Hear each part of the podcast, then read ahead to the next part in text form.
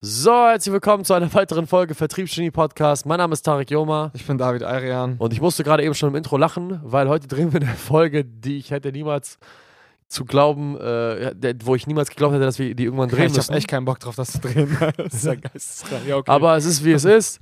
Wie kann ich als Selbstständiger meine ersten 10.000 Euro im Monat verdienen? Ohne Witz, es gibt so viele YouTube-Videos dazu. Aber sei mal ehrlich, du hast dir das damals auch angeguckt. Ja, bestimmt mal. Also Ja. man stolpert da halt so drüber, ne? Weil ja. man halt anfängt, dann ist das halt so erst so ein Meilenstein, 10k zu machen. ja, gut. Reden wir, reden wir darüber, Fünfstellig. Ja, ja, fünfstellig. Boah. Dafür gibt es Awards ohne Arzt, Ende. Arzt, Arzt, äh, Arztgehälter. Oh, scheiße. Ich verdiene so viel wie ein Arzt. Nicht. ähm, gut. Was muss man dafür machen? Du brauchst ein funktionierendes Angebot. Und? Nee, nee, nee, nee. La- Lass uns mal wirklich versuchen, jetzt mal mit einer gewissen Ernsthaftigkeit reinzuversetzen in den Zuhörer, der das noch nicht gemacht hat. Weil das, wenn wir, wenn wir dem jetzt sagen, du brauchst ein funktionierendes Angebot, du musst raus einen Vertriebsprozess und du musst Leads finden und du musst die abschließen können, dann, dann kann er nichts damit anfangen. Wir müssen das in äh, Donkey Kong-Sprache sprechen. Ja, dann, dann, dann, machen wir den ersten Schritt, weil ich glaube, ich, ich, mir fällt es echt schwer, da jetzt was zu sagen. Naja, grundsätzlich, um 10.000 Euro zu verdienen, muss man erstmal ein Geschäftsmodell wählen, wo das ohne viel Remtem möglich ist. Vor allem mit den Möglichkeiten, die man hat am Anfang. Das heißt, wenn ich jemand bin, der, sag ich mal, interessiert darin ist, sich selbstständig zu machen und äh, am Anfang Gas zu geben, bin ich in der Regel jemand mit wenig Grundkapital. Und ich kann es auch empfehlen, mit wenig Startkapital ein Geschäft zu starten, weil ähm, sich Geld zu leihen oder große Summen Geld zu investieren, die man von irgendwoher hat oder vererbt bekommen hat, ist immer eine sehr, sehr doofe Idee.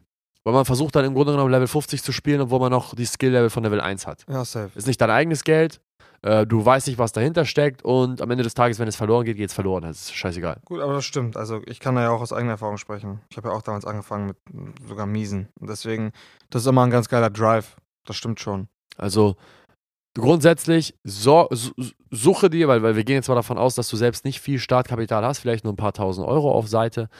Und ähm, da ist es super, super wichtig, sich erstmal anzugucken, okay, was ist das Geschäftsmodell? Sich nicht irgendwo direkt reinziehen zu lassen von irgendeinem Affiliate Marketing, Network Marketing, Finanzdienstleistungsvertrieb oder irgendwas derartigem.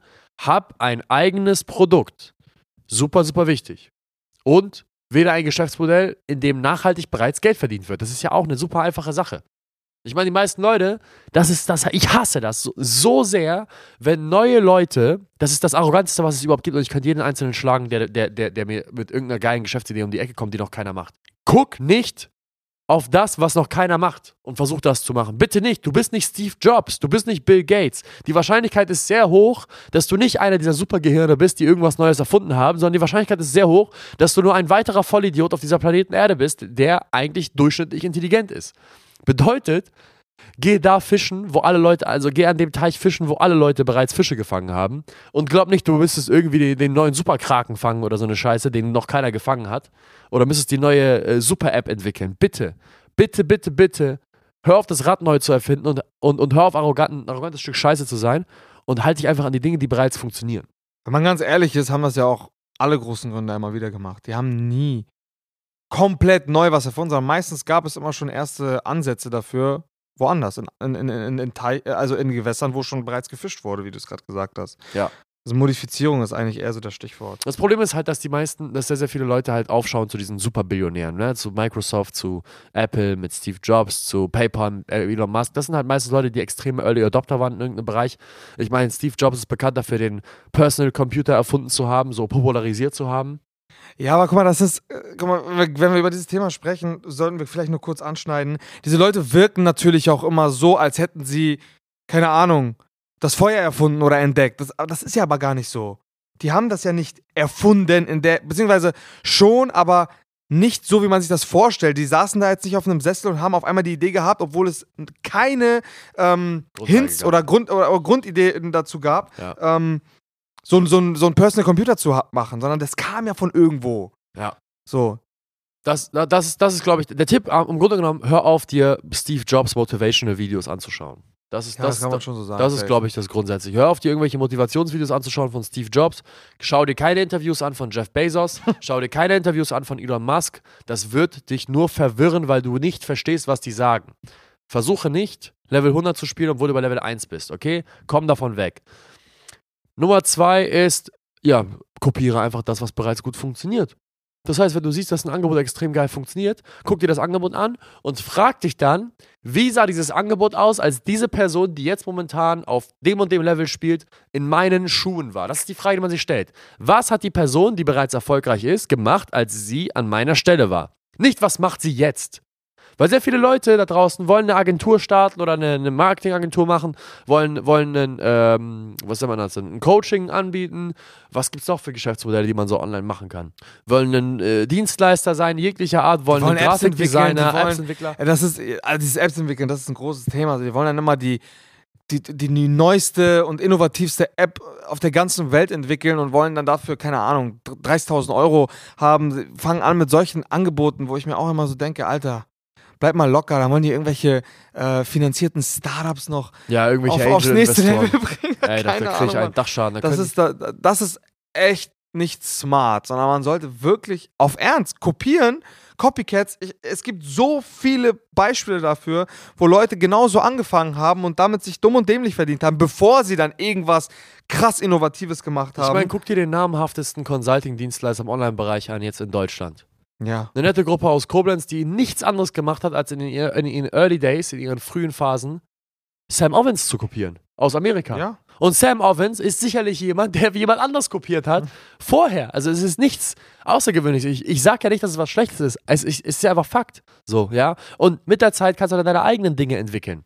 Und am Ende des Tages, worauf ich hinaus mochte, wollte eigentlich, frage dich, was diese Person gemacht hat an deiner Stelle, als sie noch in deinen in deiner Position war. Sobald du das gemacht hast, schaff dir grundsätzliches Wissen an, was Steuern betrifft, was äh, betriebswirtschaftliches betrifft, das bürokratisches betrifft. Achte darauf, dass etwas so Unnötiges wie Steuern dich im Langzeitverhältnis nicht kaputt macht, ja. Leg Geld zurück, rede mit dem Steuerberater, finde heraus, wie viel Geld du jeden Monat zurücklegen musst, zahl deine Umsatzsteuer, zahl deine Einkommensteuer, sei vorbereitet auf diese Dinge, weil diese Dinge werden auf dich zukommen. Das ist eine Konstante. Es ist sehr, sehr traurig, wenn das Finanzamt dich aus dem Rennen nimmt. Das ist unnötig, das braucht man nicht. Wobei ich aber an der Stelle sagen muss, ja, das stimmt, 100 Prozent, aber ähm, das klang so ein bisschen so, als müsste man so optimale Vorbereitungen Nein, treffen. nur grundsätzlich. Überhaupt nicht. Grundsätzlich. Grund, nur grob, das, das kann man machen innerhalb von zwei Tagen. Ein ja, Tag. man muss sich ja nur Locker bewusst easy. sein, ey, da gehen ungefähr 40% meines Geldes flöten. Ja. Fertig. Ey, ich muss eine Umsatzsteuervorauszahlung Wie machen. muss so eine Rechnung aussehen und bla bla, solche Sachen halt. Ey, ich sollte eher die, wie nennt man das denn, Ist-Versteuerung und nicht Soll-Versteuerung Ja, genau, wählen. Ja, ja. das heißt, dass ich da nicht die Umsatzsteuer zahle, bevor ich das Geld reinbekomme. Das sind so grundsätzliche Dinge, die eigentlich in einem 5-Minuten-Gespräch mit dem Steuerberater durchgegangen werden Ja. können. Ja.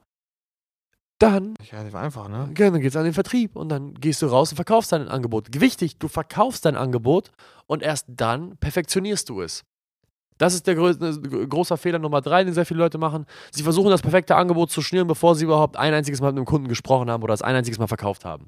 Du wirst niemals, nie, nie, nie, niemals das perfekte Angebot kreieren, ohne dass das Leute bis jetzt noch nicht gekauft haben.